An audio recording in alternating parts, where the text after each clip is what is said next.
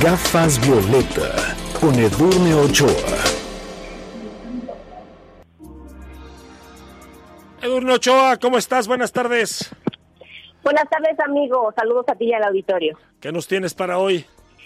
Oye, pues bueno, vengo a platicarles aquí sobre un tema que ya veníamos hablando en diferentes ocasiones, eh, tú, yo y el auditorio, sobre la falta de interés por parte del gobierno de la 4T eh, a favor de los derechos de las mujeres. Es importante que sepan las personas que nos escuchan que justamente durante estos días se ha estado discutiendo cómo quedará ese presupuesto programa, programable del 2021 y hay aquí muchos focos nuevamente encendidos porque resulta que al 52% de la población que somos las mujeres, para el 2021 se le ha destinado solo el 2.8% de ese gasto programable en el anexo 13. El anexo 13, a las personas que nos escuchan, es importante que sepan que es un presupuesto justamente que entra para trabajar a favor de las brechas de desigualdad entre hombres y mujeres y que a partir de este presupuesto que se destina a cerrar las brechas entre nosotros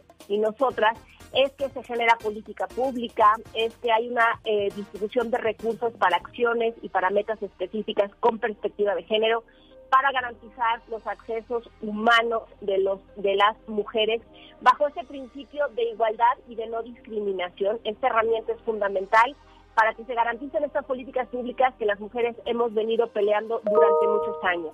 El hecho de que solo se haya destinado el 2.8% habla justamente de que pues no hay un interés real. Y hay que decir que de este 2.8% del gasto que se está destinando al anexo 13, el 46% de este gasto va destinado a pensiones para mujeres adultas mayores. Si bien es cierto, es importante esta población que es vulnerable, esta, población que justamente tiene un montón eh, de discriminaciones, de violencias y de olvidos, también es cierto que el hecho de dar solamente pensiones tampoco genera o garantiza mejores condiciones para las mujeres de este, eh, de este segmento de la población. Es decir, no solo con una pensión se, se solventan justamente estas brechas, estos problemas a los que se enfrentan. Habría que generar condiciones o mecanismos a favor de los derechos de las mujeres de la tercera edad, en lugar de seguir pensando en temas asistencialistas. Y al mismo tiempo, pues todo lo que tiene que ver con el área de violencia también sufrió un terrible recorte para el 2021, a pesar de que venimos diciendo que la pandemia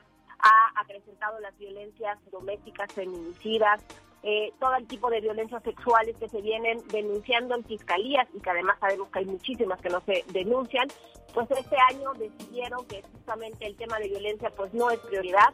Se disminuyó el 16% los recursos destinados a las declaratorias de alerta de violencia que ya de por sí tiene presupuestos pírricos, que ya de por sí no alcanza para atender todas las acciones y recomendaciones por parte del CONAVIM pero además el propio CONAVIM tuvo una reducción eh, global del 37% en su presupuesto a comparación con el 2020. Y hay que decir que que nos preocupa muchísimo es que el recurso para las defensoras de derechos humanos y periodistas se redujo hasta 74%. Esto quiere decir que para todas las mujeres que acompañan, para todas las mujeres que están todo el tiempo pues trabajando a favor de los derechos de las mujeres nuevamente no se les ve no se les escucha no no hay mayor interés en que se sigan generando cadenas eh, pues virtuosas a favor de los derechos de todas nosotras la realidad es que estamos muy preocupadas porque esto refleja muchísimo justamente esta desafección al 52% de la población. El presupuesto es parte toral e importante para la implementación pues, de política pública, de acciones, eh, de proyectos eh, al interior de los estados en donde más problemas de violencia y discriminación y brechas de desigualdad se están presentando. Hemos venido diciendo que discurso sin recurso solo es discurso.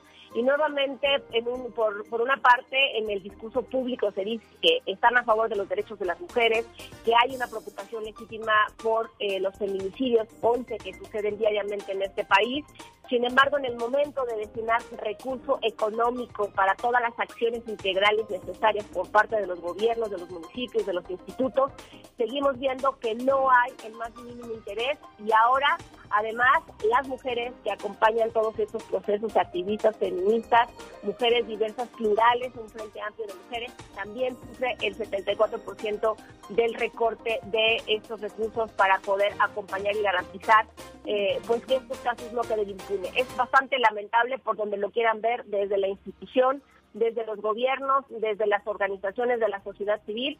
Nuevamente, amigo eh, auditorio que nos hace el favor de escucharnos, las mujeres no contamos, no votamos, no existimos y no hay mayor interés para que el 2021, que además vendrá un proceso histórico en términos de representación política, en donde sabemos que se presentará violencias políticas en razón de género, en donde sabemos todo lo que nos sucede por el hecho de irrumpir a los espacios públicos, pues nuevamente no hay el menor eh, eh, interés, mayor interés en tratar de garantizar una vida libre de violencia, amigo.